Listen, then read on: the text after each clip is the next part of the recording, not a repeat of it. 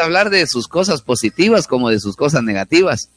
Pero cuando yo le digo a los hermanos y a ustedes, hermanos que nos escuchan, de que, que Dios está en todo, es porque Dios estaba con Pedro cuando dio sus primeros pasos sobre el agua. Y Dios estuvo con Pedro cuando éste se hundió. Así es de que Cristo no está solo cuando usted va caminando bien sobre las aguas. No, Cristo también está cuando usted se hunde, hermano. Él está ahí. Uno a veces siente que no, porque de veras como humano se, como que llega, no, no solo la, debilidad, sino la cobardía. Yo soy cobarde usted.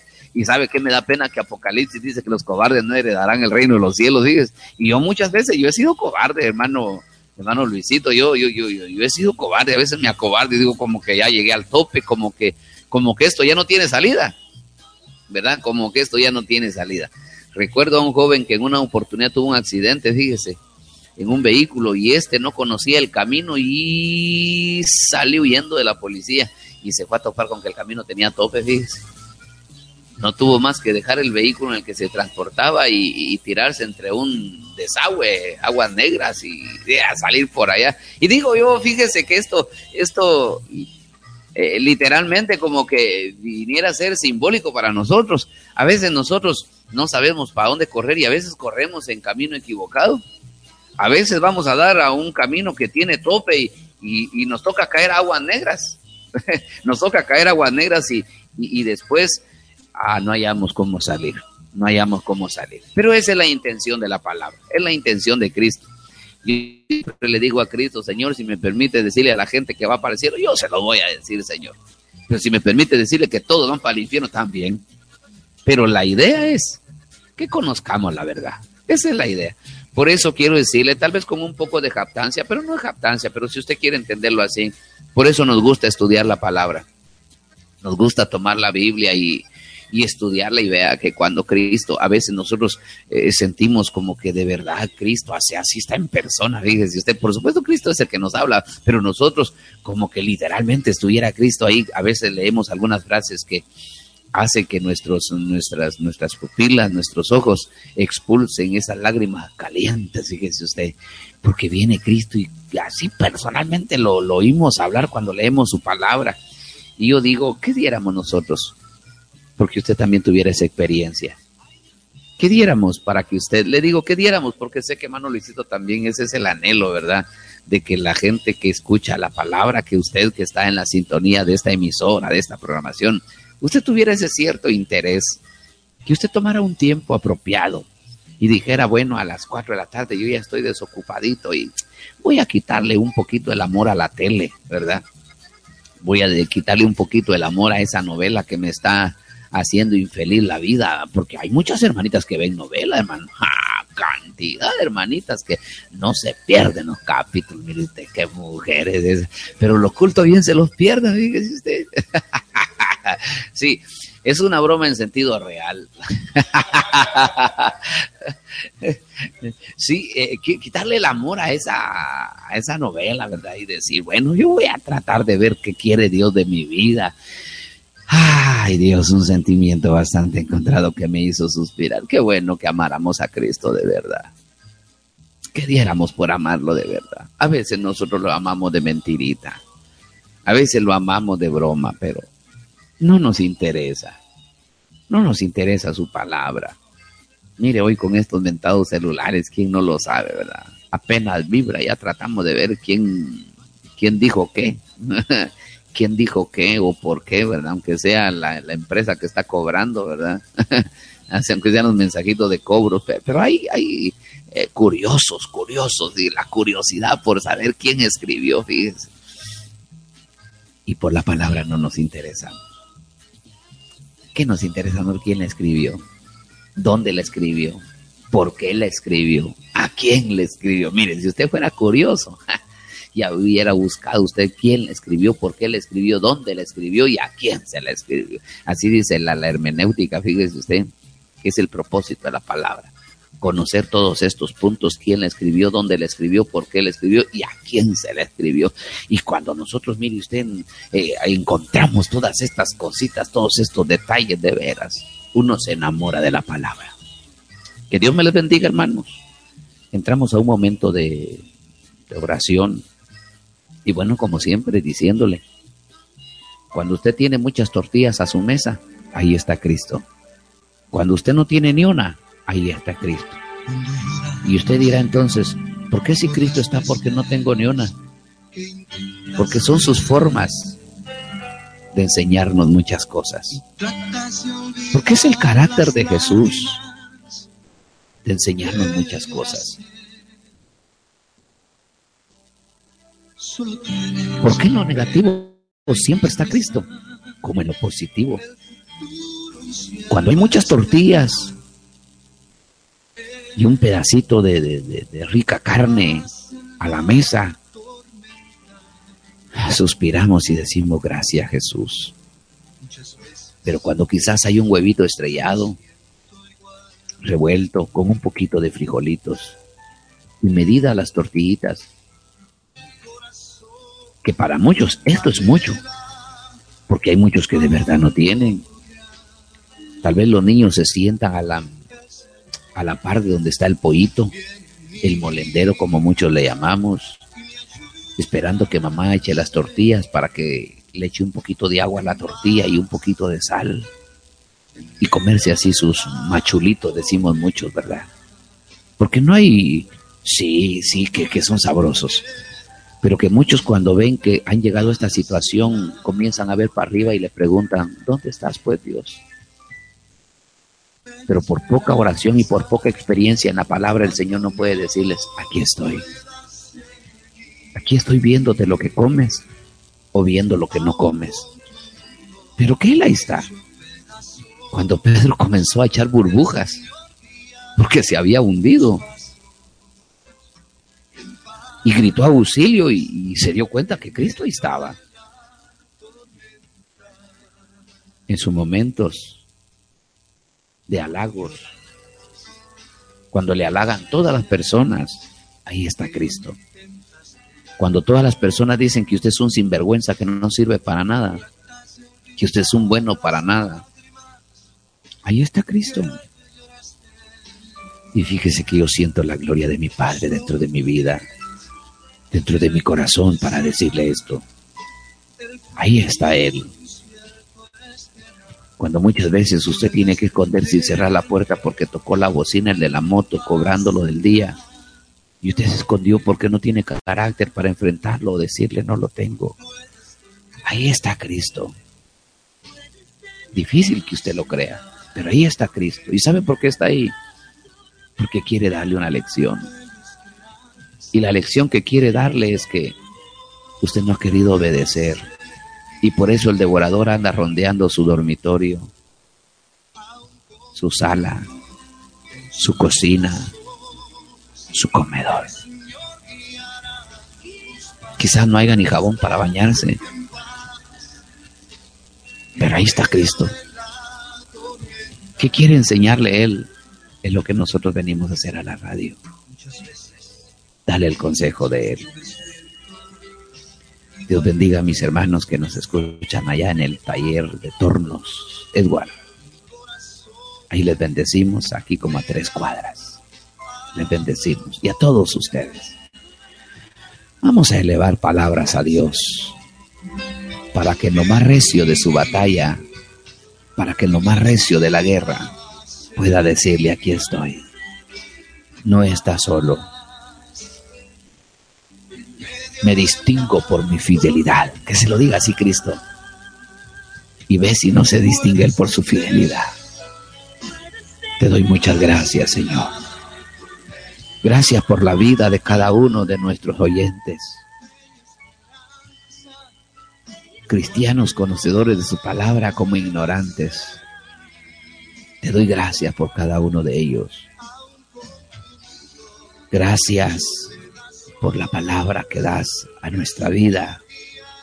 Gracias por la palabra que nos dejaste escrita a través del Espíritu Santo y hombres valerosos que se preocuparon, Señor, en dejar plasmado tus testimonios, tus dichos tus correcciones, tus exhortaciones, tus enseñanzas, Señor. Y yo soy uno de ellos que me he enamorado de tu palabra, Señor. Porque tu palabra es verdad. y es la que santifica la vida del hombre, es la que exhorta, la que enseña, la que amonesta. Te doy gracias por cada uno de tus siervos, los pastores, quienes nos sintonizan. Hasta allá en el Pacayal, Señor, a tu siervo lo bendecimos. Y a cada uno de los pastores, Señor, que aún no les conocemos, pero gracias. Te doy gracias por las iglesias que ministran, Señor. Te doy gracias por cada uno de nuestros amigos quienes no han llegado al conocimiento, pero que ya escuchan tu palabra, Señor. Muchas gracias por ellos. Gracias, Señor, por aquel cuerpo que está dolorido. Quizás por un mal presentimiento o por un sentimiento ocasionado por algo negativo, Señor. Te doy gracias por ello, porque sé que ahí estás tú. Te doy gracias por aquellos que se levantaron muy felices, muy contentos, porque ya saben lo que van a disfrutar de desayuno. Gracias por ellos. Y te doy gracias por aquellos que quizás tienen una refrigeradora, pero que no hay nada dentro de ella, Señor. Y por aquellos que ni aún tienen una refrigeradora, Señor, mucho menos tener el alimento. Te doy gracias, Señor, por aquella despensa, Señor, por aquellas plateritas que le llamamos, Señor, donde quizás está perchadito el frijol, cartones con huevo, azúcar y cuantas cosas. Te doy gracias por ello. Como por aquellos mueblecitos de madera donde no hay nada, Señor, más que solo polvo. Sé que tú quieres glorificarte. Sé que a través de esa escasez tú estás hablando, pero no te han podido entender, Señor. Y también sé que a través de la abundancia tú has estado hablando, Señor, posible hablando del verbo compartir, el cual no te han entendido también, Señor. Cuando tú das es porque algo quieres que se haga. Y cuando tú no das es porque algo quieres que se entienda, Señor. Te doy gracias, pues, por cada uno de nuestros hermanos, aún por aquellos que no nos escuchan, porque quizás están retirados o no ha llegado la frecuencia, Señor, o la señal. Pero te doy gracias. Te doy gracias por aquellos que tal vez tengan la frecuencia, pero que no conocen, Señor, esta frecuencia, esta emisora, o que existe esta misma, Señor. Pero te doy gracias por todo.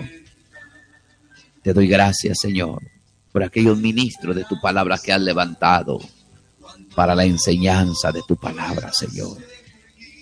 Te doy gracias por aquellos quienes la están aprendiendo. Y también gracias por aquellos que ni se interesan por tu palabra, Señor.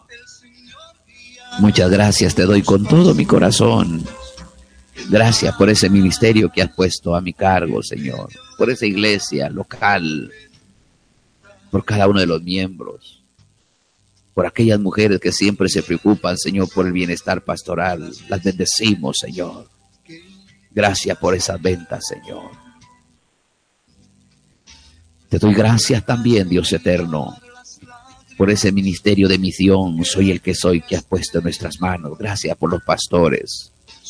Gracias por cada uno de los miembros, Señor hasta allá en Chayá, en Miriam, acá en Santa Lucía, Señor. Muchas gracias te damos. Bendice esta programación. Deseamos que lleve bendición a los hogares y que ellos mismos la reporten como una bendición. No queremos nosotros decir que de bendición, porque no lo sabemos si no lo escuchamos del labio de nuestros hermanos. Bendice, Señor, al director de esta emisora, como a quien siempre está en control, Señor, tratando de bendecir la vida de los oyentes. Algunas veces, Señor, bien entendido por los temas, algo otras veces mal entendido, pero que el propósito es siempre bendecir, Señor, la vida de nuestros hermanos. Bendícelos con todo mi corazón. Suplico la bendición para ellos, para cada uno de los colaboradores de las diferentes programaciones, Señor. En ellos y permite que ellos puedan recibir la recompensa que tú has prometido a cada uno de ellos, Señor. Muchas gracias te doy por cada uno de los diezmadores de las diferentes iglesias. Bendíceles, haz patente tus promesas en ellos, Señor. Por aquellos que aún no lo hacen, Señor, suplico quebrante los corazones y que des el conocimiento debido para que ellos puedan hacerlo también, Señor. Muchas gracias te doy, suplicando esa bendición para tu palabra, Señor. Amén.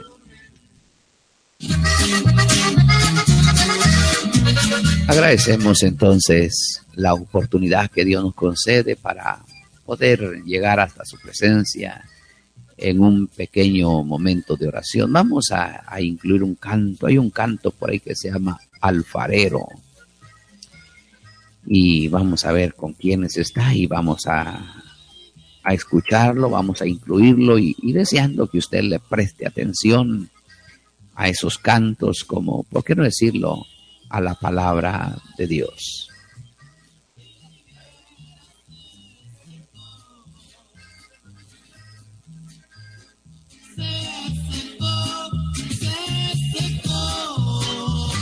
Así escuchamos este canto entonces.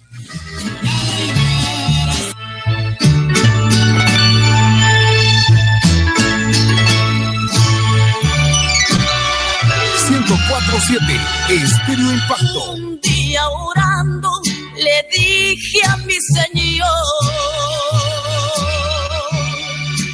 tú el alfarero y yo el barro Modela mi vida a tu parecer.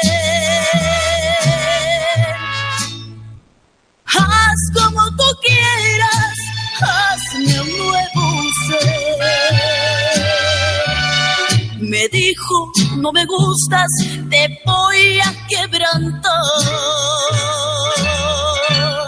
Y en un vaso nuevo te voy a transformar. Pero en el proceso te voy a hacer llorar.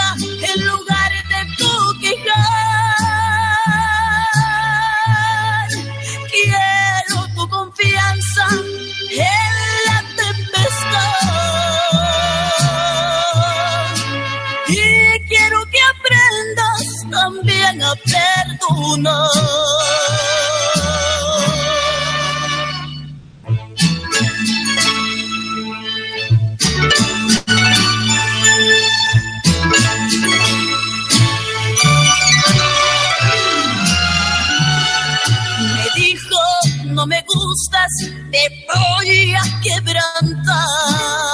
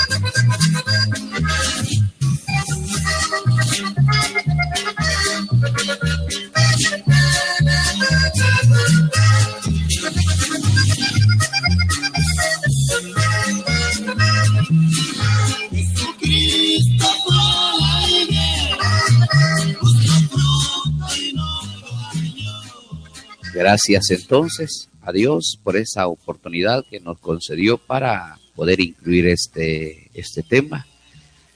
Vamos a entrarle a la palabra del Señor y desde ya Dios bendiga a la familia Vázquez, quien se comunica desde ya de los brillantes, San Pedro y Epocapa. Dios les bendiga, hermanos. Después de la palabra estaremos dejando un tiempo para, para incluir su tema. Y desde ya gracias por la comunicación. Esto a nosotros nos, nos ayuda mucho. Estamos acostumbrados a que nos escriban muchos como a que no nos escriba ninguno. Sí, debemos de acostumbrarnos a, todo de hecho, ¿verdad? Vamos entonces a, entrar a la meditación de la palabra y para ello quiero invitarle a que usted, si tiene a la mano su, su Biblia, puede entonces mm, ver conmigo ahí el libro de los Hechos de los Apóstoles. En su capítulo 17, y verso 10. Hechos, capítulo 17, verso 10 y 11. Oiga lo que dice la palabra. Inmediatamente los hermanos enviaron de noche a Pablo y a Silas hasta Berea. Y ellos habiendo llegado entraron en la sinagoga de los judíos Y estos eran más nobles que los que estaban en Tesalónica, pues recibieron la palabra con toda solicitud, escudriñando cada día las escrituras para ver si estas cosas eran así. Me impresiona y me impacta este verso, el cual quiero repetirlo. El verso 11 del capítulo 17 del libro de los Hechos dice, y estos eran más nobles que los que estaban en Tesalónica, pues recibieron la palabra con toda solicitud, escudriñando cada día las escrituras para ver si estas cosas eran así. Nuestro tema para esta mañana, interesados por conocer la verdad. Es lo que a la mayor parte de seres humanos nos está faltando, el interés. Y le digo el interés porque a veces nosotros buscamos dónde sentirnos mejor, sin interesarnos la verdad de lo que oímos o pronunciamos. Pero en este pueblo de Dios, en esta ciudad o aldea, ahí en Berea, la Biblia dice que estos hombres eran más nobles que los de Tesalónica. La palabra noble quiere decir distinguidos. Había un poquito en ellos más de preparación, pero ¿saben por qué había preparación en ellos? Porque se interesaban en conocer las cosas tal como son. Si usted se da cuenta, mucha gente en las iglesias, a veces les gusta compartir la palabra y qué bueno porque lo hagan. Pero casi nunca ellos dicen, así dice la Biblia. Si no sabe qué es lo que dicen, así dice el pastor como que nosotros los pastores fuéramos la vida, como que nosotros los pastores fuéramos la verdad. Pero ¿sabe por qué ellos no dicen así dice la Biblia? Sencillamente porque no leen la Biblia. Por eso ellos dicen, así dice el pastor, porque a quienes escuchan solamente es al pastor. Si el pastor estudia la palabra y es interesado en conocer la verdad, pues qué bueno. Pero supóngase si este pastor trabaja a tiempo completo y llega a las seis de la tarde corriendo a bañarse, a comer y rum corriendo para la iglesia. Yo digo, que puede predicar? Perdónenme. Como les dije, nuestro objetivo no es ofender, pero es la verdad. Entonces, ¿qué puede enseñar? Alguien dirá, hermano, lo que pasa es de que el hermano nos predica solo pura revelación del Espíritu. Y yo no lo dudo que el Espíritu esté listo para, para, eh, ¿cómo, ¿cómo poder decirle, hermano? Para auxiliarlo. Yo no dudo que el Espíritu esté listo para auxiliarlo, pero yo por ahí estudiando un poco, ¿verdad? La, la, hermenéutica y dice, Dios asiste a los desamparados, pero no a los haraganes y desinteresados. Y cuando yo leo estos libros, digo, es que tiene razón. Porque yo no puedo ser un constructor sin antes haberme dado cuenta o estudiar tan siquiera lo básico. Yo no puedo ser un maestro si solo llegué a la mitad de mi carrera. Yo no puedo ser un mecánico si ni siquiera fui ayudante. Yo no puedo ser un soldador si ni siquiera conozco los electrodos? Y como mucha gente entonces, sin ponerle interés a la gloriosa palabra de Dios, que, que es algo tan delicado, para mí la prédica es muy delicado porque hay mucha gente que dice, no, lo que dice el pastor es la verdad. Y si yo les estoy mintiendo, no me estoy confundiendo solo a mí mismo, sino estoy confundiendo a un montón de personas. Decía alguien una verdad, se unen dos pastores y uno le dice al otro, ¿qué tal vos cómo estás? Porque entre muchos pastores así nos saludamos. Y le dice, bien, gracias a Dios. Y vos, ah, un poco triste vos. De veras, sí. No prospera la iglesia. ¿Y cuántos miembros tenés, pues? Yo 10 miembros. ¿Y vos? 50. ¿A qué diera yo por tener esos 50? Y le dice el que tiene 50, ¿y yo qué diera por tener 10? Y el otro le dice, ¿por qué quisieras tener 10? Porque tendría solo 10 problemas. Mientras yo tengo 50 miembros, tengo 50 problemas, 50 compromisos. Mientras que aquel tiene solo, solo 10 problemas, 10 compromisos, pero por eso no va a decir usted, me quedo ahí con 10. Yo solo se lo estoy diciendo es porque muchas veces no nos interesamos en conocer la verdad. Hay muchos pastores que todavía tienen una doctrina antigua, pero no la doctrina de Jesucristo, sino lo que les enseñaron sus pastores antiguos. Cuando antes no había tecnología, cuando antes no habían algunos libros que nos ayudaran a conocer mejor la palabra, sino que cada quien predicaba la palabra conforme quisiera interpretarla. La palabra antigua es la mejor, pero la palabra revelada. Pero no aquella palabra antigua que aquel predicador, que aquel pastor, que aquel anciano nos enseñó sin conocer la verdad, sencillamente porque un día le contaron que que era bueno ser predicador. Y hay hombres que siguen predicando esta palabra. espero me, me, comprenda, por favor, porque me la pueden, me pueden malinterpretar este mensaje. Yo quiero decirle que Dios es el mismo de ayer, de hoy y por siempre, lo entiendo. Pero le estoy hablando de pastores desinteresados o de predicadores, de evangelistas, de maestros desinteresados en conocer la perfecta verdad de la palabra y que solamente enseñan aquello que, que aprendieron hace 40, hace 30, hace 35 años, pero sin saber si esta es la verdad. Cuando que hoy como predicadores tenemos la tecnología en nuestras manos, a nuestro alcance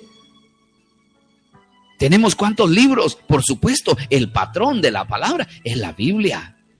El patrón del consejo, el patrón de, lo revelado de Dios es esta palabra. Pero hay libros sustraídos de acá que tienen mucho que nosotros ignoramos. Yo cuando leo un libro, luego me apego a la palabra. Si el libro está pegado a la palabra, digo, qué bárbaros, qué conocimiento. Pero muchas veces no somos ni capaces de reunir para comprar una bonita Biblia que nos cueste 300, 400 quetzales. Ahí andamos cargando una Biblia, hermano. Yo no le digo que es malo. Eh, bueno, malo lo que usted hace por no interesarse en, conocer eh, la, ayuda que nos, nos ofrecen otros libros basados a la palabra de Dios, sino que ahí cargamos una Biblia y Dios hermano, que era del difunto Julano y que como yo no quiero comprar una Biblia, ahí le pongo una pasta de periódico, ahí le envuelvo un hilito, ya sin pasta la llevo a la iglesia, pero mire la cintura. ¿Qué cree usted que lleva en la cintura? Un celular de a dos mil, de a tres mil porque eso le interesa, pero la palabra no le interesa. Hay unas Biblias de estudio que, de veras, hermanos, yo digo, pero esta palabra está preciosa. A veces yo tengo ciertas dudas y me voy a la palabra y comienzo a leerlo una y otra y otra vez. Y tengo mi concepto, tengo mi propia filosofía. Pero digo yo, ¿será que esto es lo real? Y bueno, entonces voy a la Biblia de estudio. Y si veo que esto está de acuerdo a lo que yo creo, a lo que pienso, a lo que logré entender, digo, esta es la palabra. Y si no, me voy a otra, a otra segunda opinión, a una tercera opinión. Y cuando vemos tres opiniones, dos iguales y una contra, digo yo, estas dos son. Esto hacían lo de Berea. Lo de Berea dice la palabra, oiga, vuelvo a repetirlo, y estos eran más distinguidos que los de Tesalónica pues recibieron la palabra con toda solicitud, con toda gana, con toda atención. Y dice, escudriñando cada día las escrituras para ver si estas cosas eran así.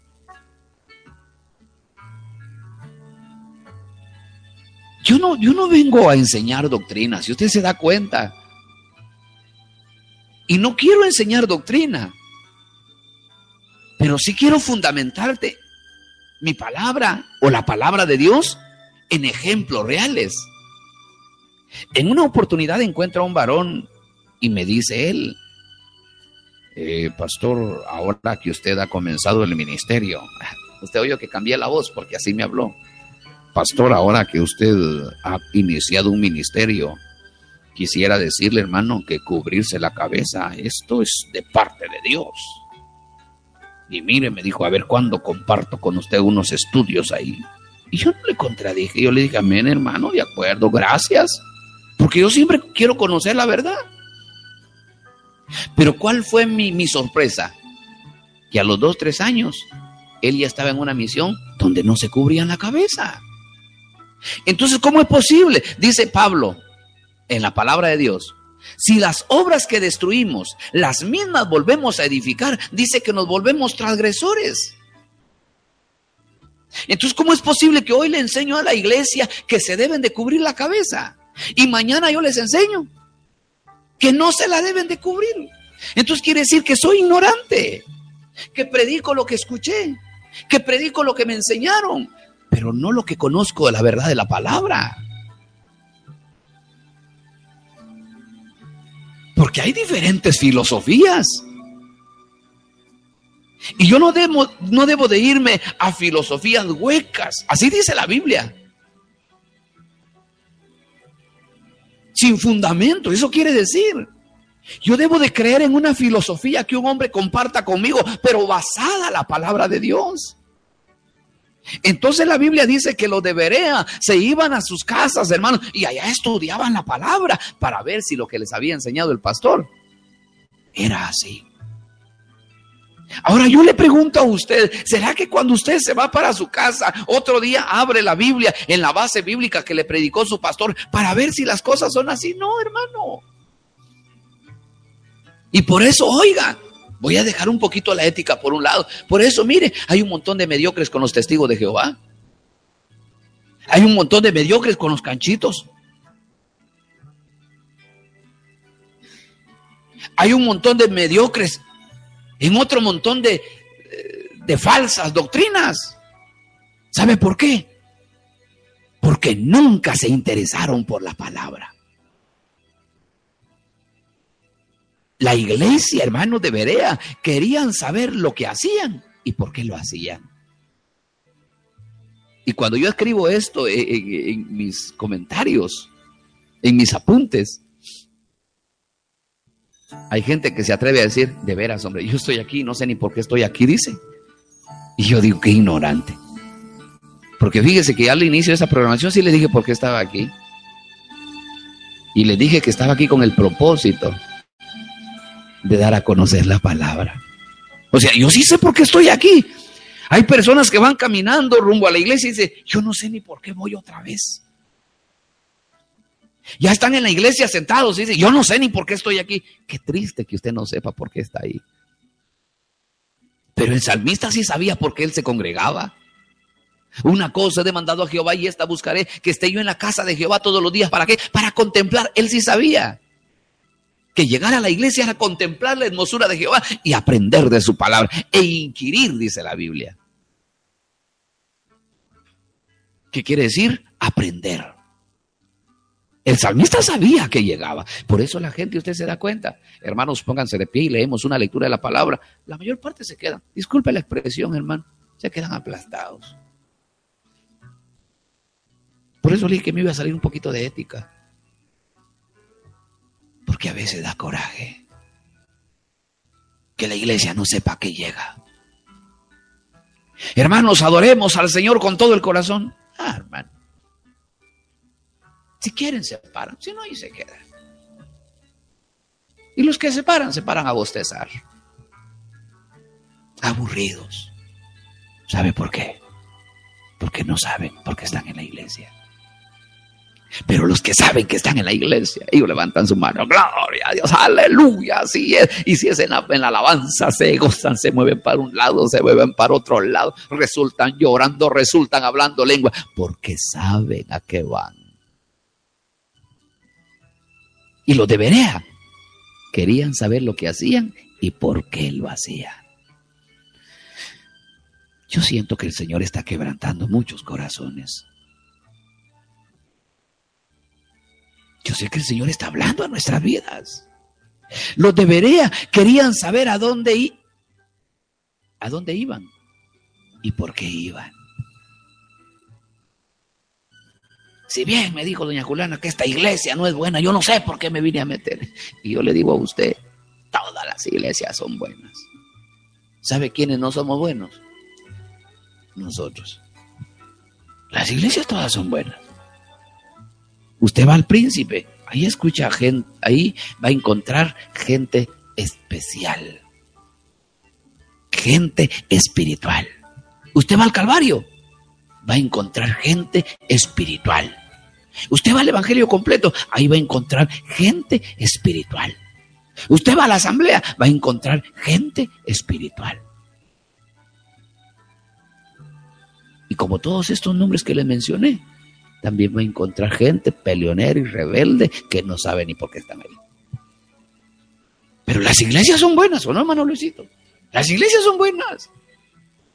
Usted va a la profecía, va a encontrar gente de oración, gente que le gusta entrar en sacrificio y estudiando la palabra.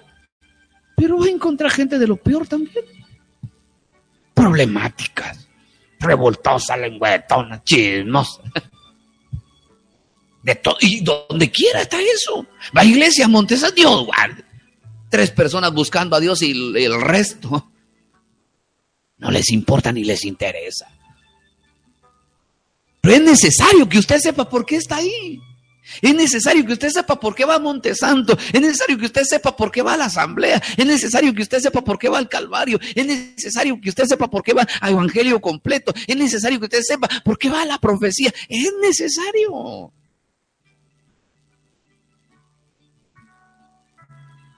Lo debería querían conocer la prédica y lo que debían predicar y por qué debían predicar.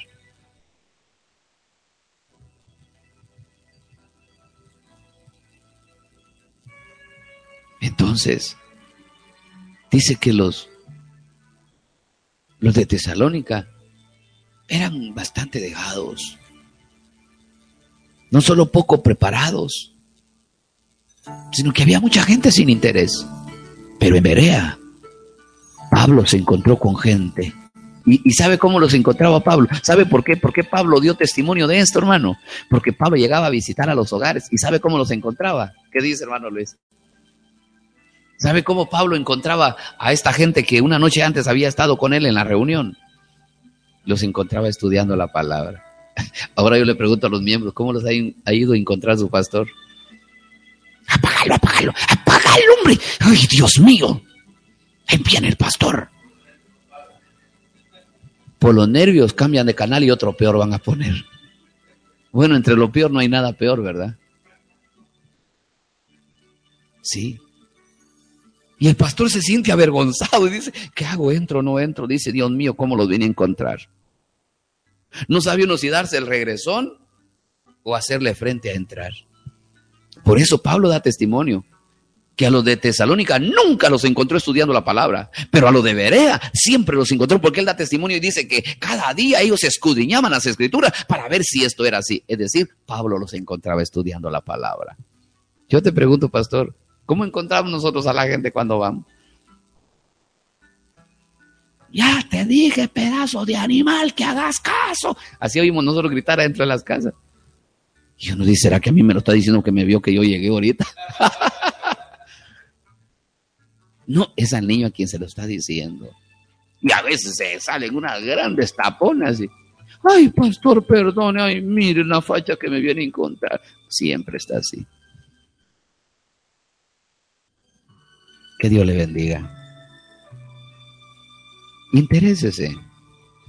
Por eso el tema es interesados en conocer la verdad. Mucha gente dice, yo estoy en la verdad. Dice, ah, yo voy a la iglesia Pentecostés, yo estoy en la verdad. Si ni sabe qué significado tiene la palabra verdad. Por eso cuando muchas denominaciones por ahí, nosotros somos la única iglesia. Ah, a me da digo yo, toda iglesia que tengan esta sagrada escritura y que la escudriñen, ellos están en la verdad. Pero mientras usted no escudriñe la palabra, usted no está en la verdad. A menos que no sepa leer. Pero oiga lo que dice la Biblia. El que lee, entienda.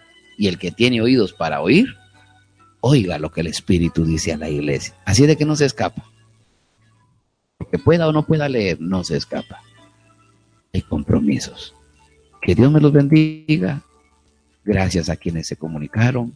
Y escuchamos el canto allá solicitud de la familia Vázquez. Escuchamos el canto y que la bendición de Dios sea sobre su vida.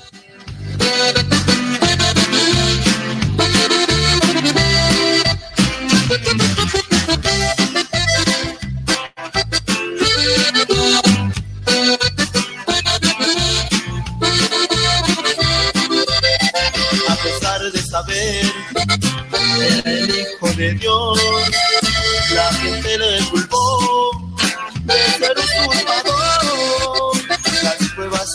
Dios, desde el Hijo de Dios, señales les mostró, a sí mismo se dio.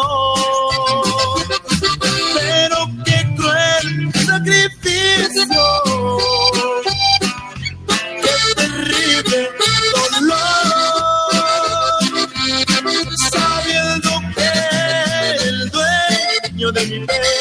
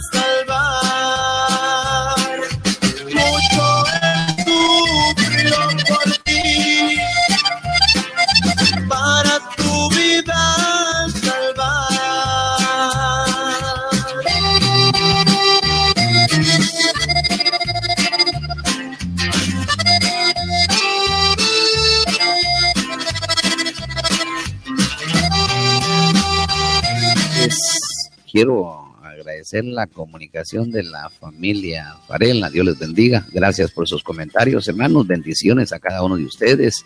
Y qué bueno que hayan recibido la palabra de Dios. Incluimos el siguiente canto que nos ha solicitado la familia Vázquez. Y esto dice así.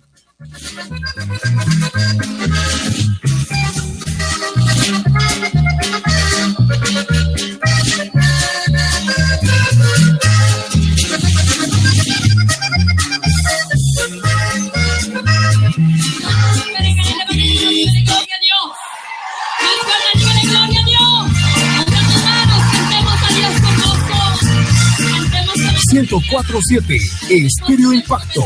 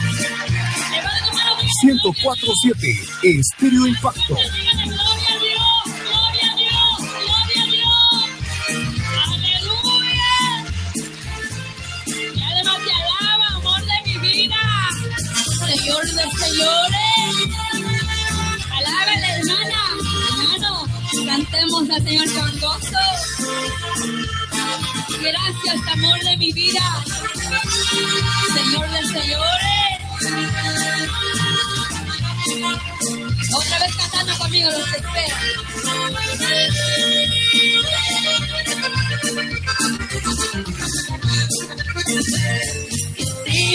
en Jehová, nueva fuerza posee, caminando sin descansar, se fatigará. ¿Está conmigo?